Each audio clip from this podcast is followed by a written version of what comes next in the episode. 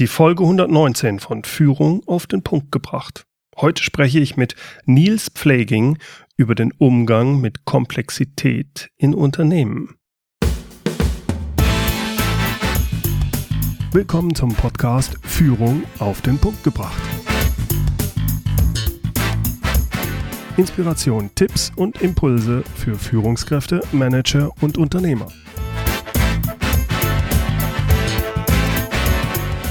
Guten Tag und herzlich willkommen. Mein Name ist Bernd Gerob. Ich bin Geschäftsführer-Coach und Führungstrainer in Aachen. Ich habe vor kurzem das Buch gelesen Komplexitoden, clevere Wege zur Wiederbelebung von Unternehmen und Arbeit in Komplexität. Den beiden Autoren Nils Pfleging und Silke Hermann ist damit ein, wie ich finde, wirklich tolles Buch gelungen. Und zwar kommt es ohne Storytelling aus und ist trotzdem nie langweilig. Es ist kein Fachbuch und ist trotzdem ein Fachbuch. Es ist wirklich ganz kurz, gut verständlich, bringt vieles knackig auf den Punkt und regt dabei zum Nachdenken an. Um was geht es? Die Autoren sind der Überzeugung, dass es neue Organisationswerkzeuge braucht in unseren heutigen Unternehmen. Warum? Nun, weil die Welt komplexer geworden ist. Die Zusammenarbeit weltweit ist komplexer geworden. Die Anforderungen sind komplexer. Die Unternehmen brauchen deshalb Organisationswerkzeuge, die so lebendig sind wie die heutigen Märkte und die heutige Arbeit. Dabei geht es im Buch nicht um Gebrauchsanweisungen oder einfache Checklisten. Es geht um Verständnis dieser neuen Methoden.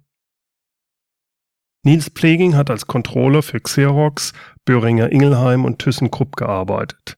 Im Jahr 2003 startete er dann sein eigenes Unternehmen und ist seitdem als Berater, Autor und Redner unterwegs. Er ist Autor des ersten deutschen Buchs über den Abschied von Budgets. Das Buch ist bekannt geworden unter dem Titel Beyond Budgeting. Darin rät er Managern auf Budgets und Planung weitgehend zu verzichten. Sein Buch Führen mit flexiblen Zielen wurde mit dem Wirtschaftsbuchpreis 2006 ausgezeichnet. Ja, und heute, heute unterhalte ich mich mit Nils Pfleging über die Inhalte seines neuesten Buchs Komplexitoden. Hier also mein Interview mit Nils Pfleging. Herr Pfleging, Sie schreiben, die wichtigste Unterscheidung zum wirksamen Umgang mit Dynamik in Arbeit und Unternehmen ist die zwischen Blau und Rot. Äh, können Sie mal erläutern, was Sie mit Blau und Rot genau verbinden oder was das bedeutet? In, in der Unternehmensführung äh, stell, stelle ich immer wieder fest, in der Arbeit mit Organisationen, mit Unternehmen stelle ich immer wieder fest, dass wir oft davon ausgehen, dass die Mitarbeiter das Problem sind oder die Manager das Problem sind in Organisationen, dass das Leiden von Organisationen, die Probleme, auf die man so stößt, die Baustellen, mit denen man es zu tun hat, dass die irgendwie vom, vom Management erzeugt wird, von den Managern oder von, ähm, von den Mitarbeitern. Und also in meiner Arbeit als Unternehmensberater, als Buchautor, als Systemtheoretiker, Theoretiker, als äh, Vortragsredner, äh, da wird es Ihnen nicht anders gehen. Da fragt man sich natürlich immer, ähm, können die Probleme tatsächlich alle von den Mitarbeitern und den Managern erzeugt werden? Oder gibt es da andere Gründe? Man fragt sich ja mal, warum ist das so in unseren Organisationen? Warum gibt es da so großes Leiden? Und wenn man dann konkret mal auf die Probleme schaut, die beispielsweise derzeit im Volkswagen-Konzern ähm, so aufgepoppt sind, äh, da kann man sich einerseits fragen, ja, okay, gibt es da kriminelle Energie bei den Mitarbeitern? Ähm, nur ich glaube, diese Frage führt zu nichts. In Wirklichkeit, ähm, und das ist auch die, die, die, die, die Sache mit dem Blauen und dem Roten, ähm, gibt es einen falschen, einen verkehrten äh, Umgang mit, mit Problemen in unseren Unternehmen. Mhm. Also wir behandeln komplexe Probleme, als wären sie kompliziert. Wir behandeln rote Probleme mit blauen Werkzeugen. Und das kann nur ins Scheitern führen. Mhm. Wenn ich das richtig verstehe, sagen Sie, blau und rot ist blau, es passt für äh, komplizierte Sachen, rot für komplexe Herausforderungen. Und unsere Märkte, unsere Unternehmen sind immer mehr mit konfrontiert, dass es sich um komplexe Sachen handelt und da funktionieren die Methoden, die gut für blaue Probleme passen, eben nicht. Ganz genau. In, in, Arbeit, in Unternehmen, in Unternehmensführung, in Organisationen reichen sich die blaue Domäne, die blaue Welt und die rote Welt, die rote Domäne, reichen sich quasi die Hände. In Wertschöpfung gibt es immer beides. Mhm. Wenn ich eine E-Mail schreibe, dann hat das blaue, standardisierbare, komplizierte, wiederholbare Anteile. Es gibt aber auch rote Anteile. Also wie ich jemandem schreibe, wie ich den anspreche. Ist es morgen oder Abend? In was für eine Laune ist der? Wie vermittle ich meine Message? Ähm, und so ist das in Arbeit auch. Es gibt, es gibt diese komplizierten Anteile in Arbeit, diese blauen Anteile. Und es gibt die roten Anteile, die komplexen Anteile. Die sind nicht, ähm, die sind nicht äh, antagonistisch, sie sind einfach unterschiedlich. Blau mhm. und Rot sind zwei völlig unterschiedliche Welten. Das Problem entsteht immer da, wenn wir es mit lebendigen, komplexen, überraschenden Problemen zu tun haben. Oder da, wo es menschelt. Und wenn wir da aber rangehen mit ähm, gewissermaßen, also mit blauen Werkzeugen, komplizierten, mechanistischen Werkzeugen, mhm. da ähm, gießen wir dann halt Öl ins Feuer. Ich finde das sehr schwierig. Ich habe mir da Gedanken drüber gemacht, als ich das gelesen habe. Im Prinzip fordern sie ja, dass es unterschiedliche Herangehensweisen gibt, auch dass die Unternehmen unterschiedlich sich verändern müssen, je nachdem, ob es ein roter, ob sie mehr im roten oder im blauen sind.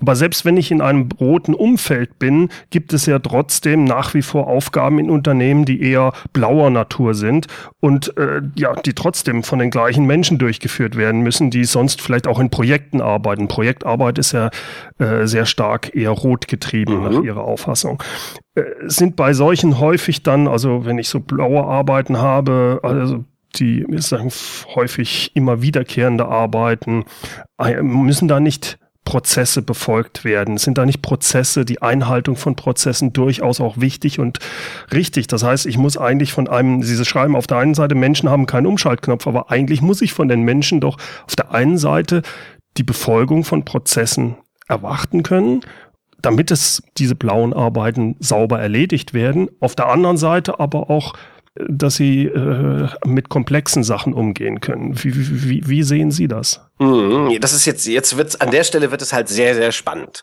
Natürlich gibt es in Unternehmen immer noch ähm, Blaues, also blaue Arbeit gewissermaßen, also Dinge, die wiederholbar, standardisierbar, regelbar sind. Mhm.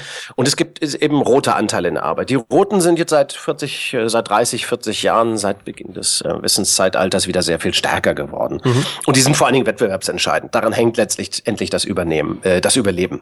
Weil die blaue Arbeit, die kann natürlich eigentlich jeder äh, verrichten, ähm, der sich an, an Standards und Regeln halten kann. Mhm. Letztlich kann. Letztendlich kann das auch ein Roboter machen. Man sieht das immer sehr schön aktuell in auf YouTube gibt es ganz viele Videos, wo Roboter den, den magischen Kuh, äh, Würfel davon Kubrick lösen. Mhm. Ne, das ist eine blaue Aufgabe. Das ist zwar schwierig, es ist kompliziert, aber für eine Maschine, die weiß, wie das geht, die die Algorithmen hat, ist das einfach, ist das trivial. Mhm. So, jetzt ist das der, eine der, eines, ich glaube, eine der, Sie haben das ganz spannend beschrieben. Was macht man jetzt mit Arbeitern oder Mitarbeitern, die da eben wiederholbare, standardisierte Arbeit zu tun haben?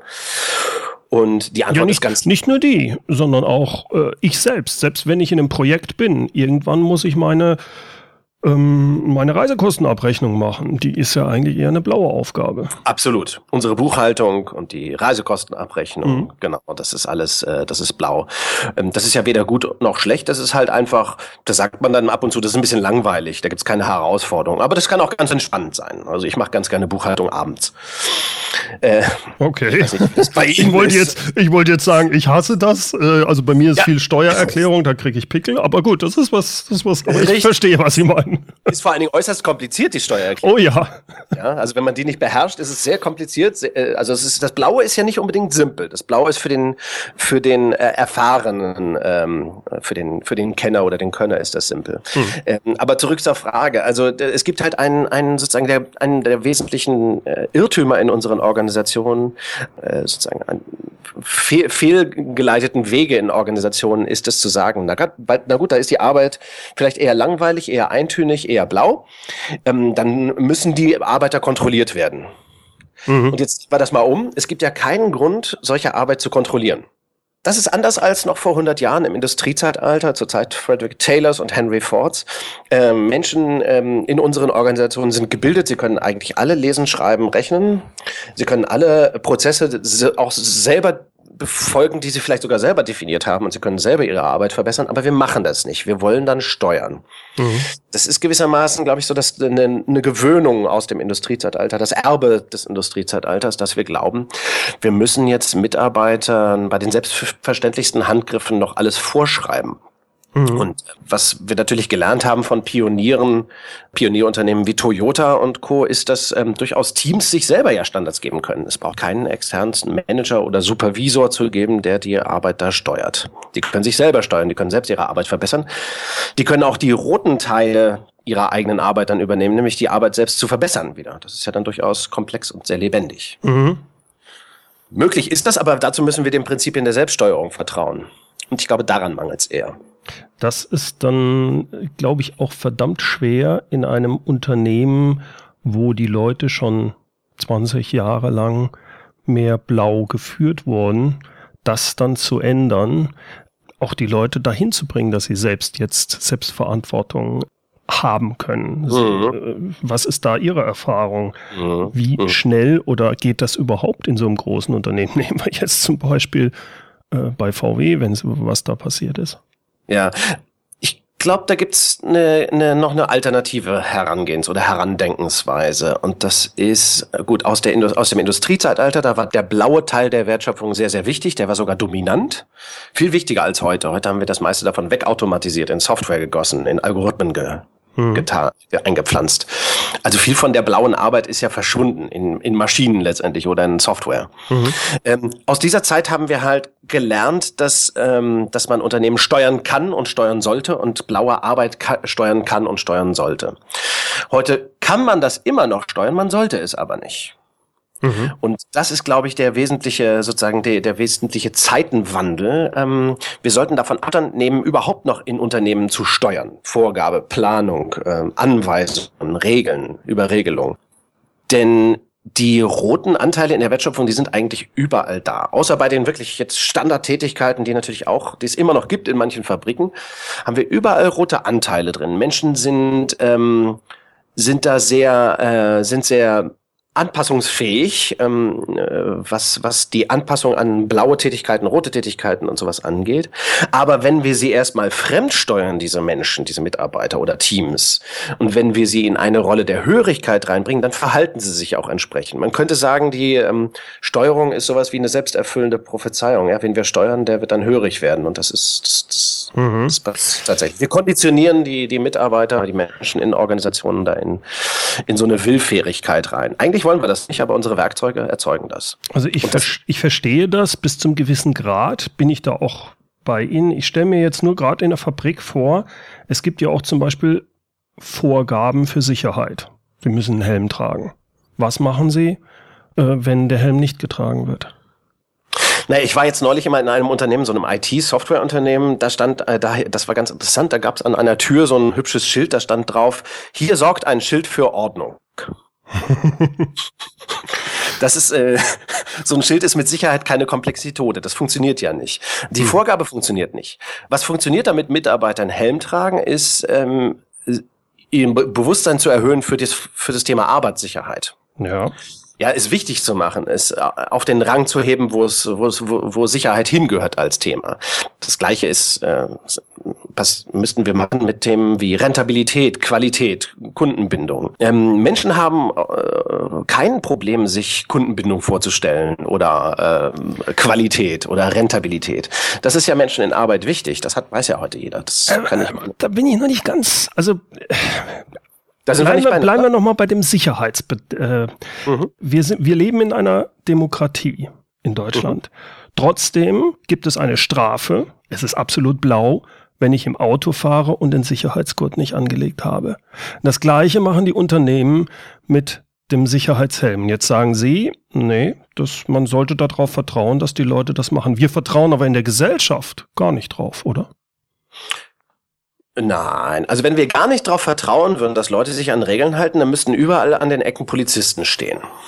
Und mit Knüppel in der Hand. Das ist aber nicht so. Wir machen da Stichprobenkontrolle im Verkehr. Ja, aber wehe, es passiert was, dann gibt's auch eine Strafe. Ja, ja, genau. Wenn man erwischt wird, dann gibt's auch eine Strafe. Aber die Strafe ist ja nur ein Ritual. Das darf man nicht so ernst nehmen. Oh, wenn ich meinen Führerschein verliere, dann ist das, dann nehme ich das mhm. schon ziemlich ernst. Mhm. Genau, aber wir haben ja keine Sensoren im Auto ähm, eingebaut, die, also wenn wir tatsächlich allen misstrauen würden, allen Autofahrern, dann müsste es in der Auto, in den Autos Sensorik geben gegen Alkoholkonsum oder, oder Schnellfahren oder okay, so. Okay, ich hoffe, dass wir nicht ja, auf dem Weg sind. Okay. genau. Also wir, wir als Gesellschaft äh, gehen ja vom mündigen und verantwortungsvollen Bürger aus. Ja. Und man könnte sagen, das Problem in Organisationen ist, dass wir vom unmündigen Mitarbeiter ausgehen. Das mhm. ist bis heute ein Problem. Unser Menschenbild ja. in Organisationen ist ein Problem.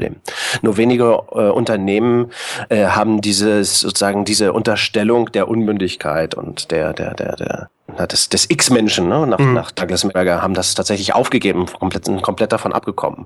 Und diese Unternehmen, so die DM-Drogeriemarkts dieser Welt, die mhm. Toyotas dieser haben dann auch ganz andere Unternehmensführungsmodelle entwickelt. Das ist ganz wesentlich für den, für den Übergang von Weisung und Kontrolle, von traditionellem Management als Kontroll, ähm, Kontrollphilosophie hin zu, ja, empowerndem, radikal dezentralisierten, autonomiefördernden Unternehmens, äh, Unternehmertum im Unternehmen. Mhm. Ja, Sie sind ja auch Anhänger der relativen relativen Ziele und der relativen Leistungsmessung, was mir besonders gut gefällt. Das heißt, äh, wenn ich Sie richtig verstehe, sind die fixierten Ziele, die sind ja mehr so Management by Objectives, die sind Cost-Center-Denken fokussiert und das hilft Ihrer Meinung ja nicht danach, äh, nicht bei diesem Umgang mit der Komplexität, mit dem Roten, mit dem Unvorhersagbaren. Äh, vielleicht können Sie mal erläutern, wie funktioniert das genau mit relativen Zielen und der relativen Leistungsmessung? Mhm. Ja, das ist was, da, da bin ich vor, vor über zehn Jahren, vor 15 Jahren ungefähr drauf gestoßen. Ähm, ich war auch Teil eines, eines Forschungsprojekts, eines Thinktanks, äh, Beyond Budgeting Roundtable, wo wir das entwickelt haben, diese, diese Methodologie der relativen Ziele. Ähm, Ausgangspunkt davon ist, wenn man jetzt, wenn, wenn die Welt, wenn die Welt und die Wertschöpfung roter wird, also dynamischer, dann hat man ja ein ganz bestimmtes Phänomen da, nämlich ähm, komplexe Systeme, komplexe Probleme, die äh, konfrontieren uns mit Überraschung. Mhm. Also die Welt ist, die Domäne des Roten ist die Welt der Überraschung. Da passieren, da gibt's Dynamik, da gibt's Komplexität, da gibt's Überraschung. Ja. Wenn man jetzt Überraschungen hat, da muss man jetzt mal ein bisschen, das muss man ein bisschen einsinken lassen. Ich war ja früher mal Controller, mir ist das sehr schwer gefallen am Anfang. ähm, Wenn es da Überraschungen gibt, dann kann, dann kann ja Unternehmensplanung, dann kann Jahresplanung und feste Zielvorgaben für das nächste, den nächsten Monat, das nächste Quartal, das nächste Jahr, das kann ja nicht funktionieren.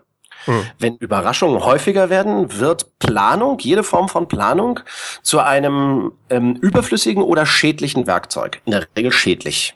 Mhm. Dann hat man sowas wie bei Volkswagen, ne, wo die Mitarbeiter Ziele kriegen, naja, ihr müsst, äh, wir müssen am Markt wachsen, äh, ihr habt äh, strikte Kostenvorgaben, die dürft ihr nicht überschreiten und die Umweltstandards äh, müssen irgendwie besser werden. Also wir erwarten von euch Magie. Mhm. Tut das oder es geht euch schlecht. Was machen die Mitarbeiter? Magie. Ja, da schreibt man halt eine Software. In der Logik des Systems von Management by Objectives ist das perfekt. Mhm. Sozusagen. Ja, also zu tricksen. Ja. Menschen schlagen das System. Das macht das Management natürlich genauso wie die Mitarbeiter. Das, das ist so ein Zwischenspiel. Und eigentlich ist da nicht, da ist keiner von denen, von, von den Akteuren eigentlich als Einzelner greifbar oder verantwortlich. Das Problem liegt im System. Also wenn wir in einer roten dynamischen Welt auf Steuerung beharren, dann steuern wir den Laden halt gegen die Wand. Hm.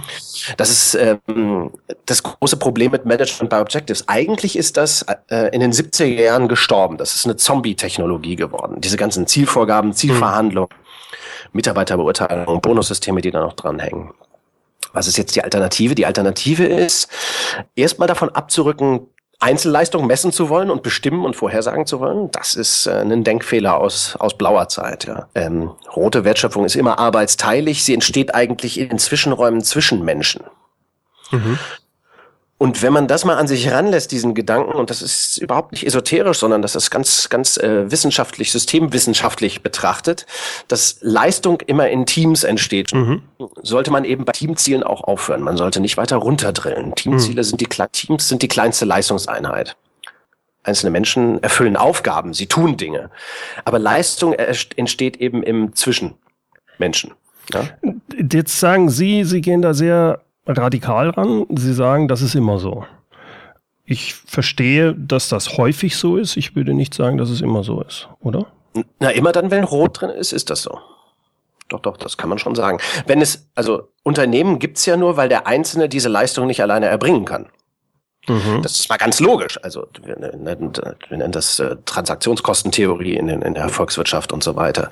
Unternehmen investieren, weil der Einzelne diese Dinge nicht tun kann. Der Einzelne kann kein Auto bauen, deswegen gibt's Volkswagen und Tesla. Mhm und Toyota. Ne? Auf der anderen Seite dann zu sagen, und jetzt messen wir dann in der Organisation die Leistung des Einzelnen, ist eigentlich Quatsch. Mhm. Und, und äh, das ist jetzt die eine Sache, dass das Blödsinn ist. Aber das Fatale ist, wenn wir einzelnen Menschen Zielvorgaben geben und dann Anreize setzen, damit die Ziele erreicht werden, dann tut der einzelne Mitarbeiter eben, naja, er schlägt das System. Mhm. Er trickst. Ja. ja. Und die Möglichkeit, die relativen Ziele äh, gehen es davon aus, na gut, also wir hören auf der Teamebene auf, versuchen nicht den einzelnen Mitarbeiter zu steuern, wir versuchen auch nicht Teams zu steuern. Wir geben Teams und der Gesamtorganisation aber Mittel, um ihre Leistung selber einzuschätzen und einen Impuls, den unternehmerischen Impuls dahin zu lenken, die Leistung tatsächlich zu verbessern. Wir steuern also nicht Mitarbeiter und Teams, sondern wir äh, geben Teams Leistungsmessung, damit sie dann daran, daran arbeiten, besser zu werden. Bei Toyota oder in Japan nennt man das Kaizen. Mhm, mh. Und das funktioniert. Also diese relativen Ziele haben wir dann eben auch gefunden in Unternehmen, wie bei Toyota, wie bei Handelsbanken, wie bei dem Drogeriemarkt. Da braucht mhm. man halt nicht mehr planen und nicht mehr steuern und nicht Ziele verhandeln. Sehen Sie denn momentan in einem Gros der Firmen, dass es da dass da umgeschwenkt wird in diese Richtung oder ähm, hält man doch noch an den alten hauptsächlich fest momentan, an dem alten blauen Denken? Hm. Hm. An dem mechanistischen Denken, ja. Also ich glaube, was sich getan hat, ähm, in den letzten zehn Jahren, 15 Jahren, seit ich also an diesem Thema arbeite und auch beratend tätig bin. Ich merke schon, dass es jetzt eine viel, viel größere, unfassbar viel größere Bereitschaft zum anders Denken gibt. Das ja. Mhm. Also, wenn Sie fragen, arbeitet das Gros der Unternehmen transformational in diesem Sinn, ähm, da seine Unternehmensführung zu verändern? Das sehe ich noch nicht. Also, das, mhm. ich sehe nicht das Gros der Unternehmen sich transformieren. Also, die Konzerne ja. bewegen sich da wenig. Und wenn sie sich bewegen, sie zucken wahrscheinlich und tun was. Ich weiß nicht, wie Sie das sehen, Herr Das sehe ich genauso, ja. ja. also da fehlt noch ein bisschen was. Man könnte sagen, wir haben den Tipping Point noch nicht erreicht. Ja, ich glaube auch, dass es für ein großes Unternehmen viel, viel schwieriger ist, als für ein kleines Unternehmen, sich in diese Richtung zu verändern. Mhm. Weil es äh, in einem kleinen Unternehmen, wenn da wirklich, sagen wir mal, in so einem 200, 300 Mann Unternehmen, da ist noch der Inhaber drin, der hat, der hat eine andere Möglichkeit, Sachen zu verändern. Nehmen Sie eine normale Aktiengesellschaft, die hat keinen Inhaber, Unternehmer mehr. Das sind alles angestellte Manager. Und das, das Unternehmen ist am Aktienmarkt. Die Aktionäre interessiert es in der Regel nicht. Die wollen ihren Profit haben. Ja, von wem soll die Veränderung kommen? Hm. Ja, die Unternehmens, die Veränderung in der Unternehmensführung wird, äh, da bin ich mir sicher, von, von, ähm, von uns allen kommen. Arbeit, Menschen in Arbeit. Äh, wir können nicht warten, bis das Schulsystem sich ändert oder der Kapitalmarkt irgendwie anders wird. Richtig, aber die Änderung wäre dann wahrscheinlicher, dass man sagt, wisst ihr was, rutscht mit dem Buckel runter, ich gehe irgendwo anders hin, ich gehe zum kleinen Unternehmen. Ja, da gibt's das Problem, dass kleine Unternehmen, wenn sie größer werden, sich ja auch diese übertrieben bürokratisch-mechanistischen, äh, hierarchischen Strukturen zulegen. Das, das Startup das ist keine Lösung. Das Startup ist leider keine Lösung. Also klar, im Startup gibt es diesen Himmel des Entrepreneurship, wo man äh, mit der sozial, hohen sozialen Dichte, dem ho der hohen Verantwortung im Miteinander füreinander, das stimmt. Aber das erodiert ja, sobald das Startup 20, 30, 50, 100 Leute hat. Ja. Oder wenn es schnell wächst, dann hat man die erste Krise. Wir nennen dieses Phänomen Seitenwindanfälligkeit. Dann legt man sich die gleichen Strukturen äh, zu oder noch schlimmer als der Großkonzern. Man legt sich genau die Denkfehler zu, die die großen alten Unternehmen schon haben. Das ist äh, nicht der Weg. Also äh, Unternehmensführung und Unternehmensführung auf breiter Front zu verändern, brauchen wir erst dieses Umdenken und dann die Arbeit am System. Ja, aber ja. die Frage ist, von wem kommt es? Und meine mhm. Überlegung momentan, so wie ich das verstehe, ist, ich erkenne, dass zum Beispiel ein mittelständischer Unternehmer erkennt, hier muss ich was verändern und er hat die Macht, das zu verändern, weil das Unternehmen gehört ihm und er hat eine langfristige Vision in der Regel. Ein großes Unternehmen, ein Konzern hat keine Vision in der Regel mehr. Das ist alles bla bla. Die Leute, die das Sagen haben, sind angestellte Manager. Die werden von den Aktionären bezahlt dafür, dass sie Profit abliefern. Das geht nicht mehr um die Vision. Da sehe ich das größte, die größte Schwierigkeit weil es muss jemand äh, oder eine gewisse kleine Masse da sein und die muss oben sein. Das hat nicht keinen Sinn, wenn es im mittleren oder unteren Management ist, passiert nichts, mhm. weil es gar mhm. nicht in diesem blauen System vorgesehen ist, dass da von unten was nach oben kommt. Mhm. Das ist so nee, meine, meine Gedanken dazu. Da wüsste ich gerne, wie Sie dazu stehen. Mhm. Ich bin da deutlich zuversichtlicher vielleicht so im, im, im Gesamtblick äh, mhm. darauf, auf das Thema als Sie. Ähm, ich glaube, dass diese, diese Idee dass, dass wir im, in Unternehmensführung, in Organisationen derzeit einen großen Ideenmangel haben. Das ist ja auch einer der Gründe, warum wir dieses Buch gemacht haben, diese Blau-Rot-Unterscheidung mhm. äh, treffen und sagen, es gibt da, es gibt eben tote Methoden, die sind ähm, nicht sehr hilfreich im Umgang mit Komplexität. Wir brauchen tatsächlich diese Komplexitoden. Mhm. Wir haben gar keine andere Wahl. Es gibt keine Wahl. Das Problem ist nur, wenn wir nicht erkennen, was der Unterschied zwischen Blau und Rot ist, dann können wir auch nicht nach den richtigen Organisationswerkzeugen suchen. Wir haben gar ja. keine Möglichkeit, die zu finden. Mhm, mhm. Deswegen sind diese Unterscheidungen so wichtig. Ja, und jetzt kommt der Clou. Stimmt. Ich glaube, es ist egal, wer diese Werkzeuge findet, wer diese, diese Idee hat, dass äh, Unternehmensführung jenseits von Weisung und Kontrolle, jenseits von traditionellem Management existiert. Ich glaube, diese Ideen, die sind mehr so wie Schimmel. Also wenn ich, wenn ich ähm, Milch habe und das, äh, die steht da rum ganz lange, irgendwann, irgendwo an irgendeiner Stelle gibt es einen Schimmelpilz und dann schimmelt das so durch und irgendwann wird sowas ähnliches wie Käse draus. Äh, so, sind, Bild, ja? so ist organisationaler Wandel auch. Der passiert nicht von der Spitze runter. Natürlich muss dieser Schimmel irgendwann auch den, äh, das Management durchschimmeln, also die Manager durchschimmeln, äh, durchschimmeln mhm. sozusagen. Mhm. Kontaminieren, könnte man sagen. Aber äh, losgehen kann das von überall. Wir beobachten da ja sehr, sehr vielversprechende Ansätze aus äh, Softwareentwicklung, ähm, mhm. beispielsweise aus der agilen Szene, dass, äh, ein Denken, dass da ein Denken entsteht, das sich immer mehr natürlich auch durchsetzt und immer mehr durchsickert. Erst noch heimlich, aber das kann unheimliche Wirkungen haben. Davon bin ich überzeugt. Äh, Herr Pfleging, als letzte Frage, was ist Ihr wichtigster Tipp für Unternehmer und Führungskräfte, die in einem solchen Umfeld sind, um erfolgreich und erfüllt zu sein? Mhm. Erfolgreich und erfüllt, das klingt so nach der individuellen Ebene. Ich ähm, glaube, wir alle werden erfolgreicher und erfüllter leben können und auch wir werden mehr mehr Glück und mehr Lernen und mehr äh, Wachstum sehen, sowohl individuell als auch in Unternehmen, wenn wir den Blick wegrichten von der Personalentwicklung und hinrichten zur Organisationsentwicklung. Mhm. Ähm, ich glaube, eines der, eines der tragischen Missverständnisse in der Unternehmensführung ähm, der letzten 50 oder vielleicht auch 70 Jahre ist, das Problem irgendeinem Menschen zu liegen scheint, weil nur Menschen Verhalten an den Tag legen und das kann man dann so leicht beobachten. Aber in Wirklichkeit kommen eben 95 Prozent der Probleme aus dem System, das wir geschaffen haben und nicht aus den, aus den Menschen. Menschen verhalten sich in existierenden Organisationsmodellen, in Strukturen, in den Systemen schaffen konsistent. Mhm. Wenn man da erstmal mit Budgetierung und Vorgaben und Reisekostenrichtlinien und Mitarbeiterbeurteilung draufschlägt auf Menschen, dann verhalten die sich systemkonform und das ist dann, äh, sieht dann sehr dumm aus. Meine Anregung ist mein Tipp sozusagen. Wir müssen anfangen, gemeinsam in Organisationen am System zu arbeiten. Egal, ob wir da 20 Leute haben oder 200 oder 200.000. Mhm. Und wenn wir anfangen, gemeinsam am System zu arbeiten, dann geht diese Veränderung sehr schnell. Meine These ist, egal ob 20 oder 200.000 Mitarbeiter. Ein Unternehmen von Weisung und Kontrolle, von Hierarchie, von Pyramide, von Management as usual zu, zu transformieren, zu dezentralisiert, radikal rot, radikal pfirsich, wie ich das nenne, oder beta, wie ich das mhm. gerne nenne. Das dauert nicht länger als zwei Jahre. Okay. Also ich bin noch ein bisschen skeptisch, aber ich fand es hochinteressant, mich mit Ihnen über diese Thematik zu unterhalten und ich bin mir sicher, dass wir demnächst nochmal uns über diese Sachen unterhalten werden. Ich bedanke da mich. ich mich zu freuen. Ja, ich bedanke mich recht herzlich, Herr Pfleging, für das, äh, für Ihre Zeit und für das Interview und bis demnächst. Danke. Soweit mein Gespräch mit Nils Pfleging. Wenn Sie mehr über ihn erfahren möchten, dann empfehle ich Ihnen seine Webseite www.nilspfleging.com. Pfleging mit AE. Das transkribierte Interview, alle Links zu seinen Büchern und natürlich auch zu seiner Webseite finden Sie wie immer in den Show Notes unter www.mehr-führen.de Schrägstrich Podcast 119 und führen mit UE. Zum Ende noch das passende Zitat. Dieser Aphorismus kommt heute von Martin Ebert. Aphorismen sind der Versuch, die Komplexität der Welt durch einen blöden Spruch zu erklären. Herzlichen Dank fürs Zuhören.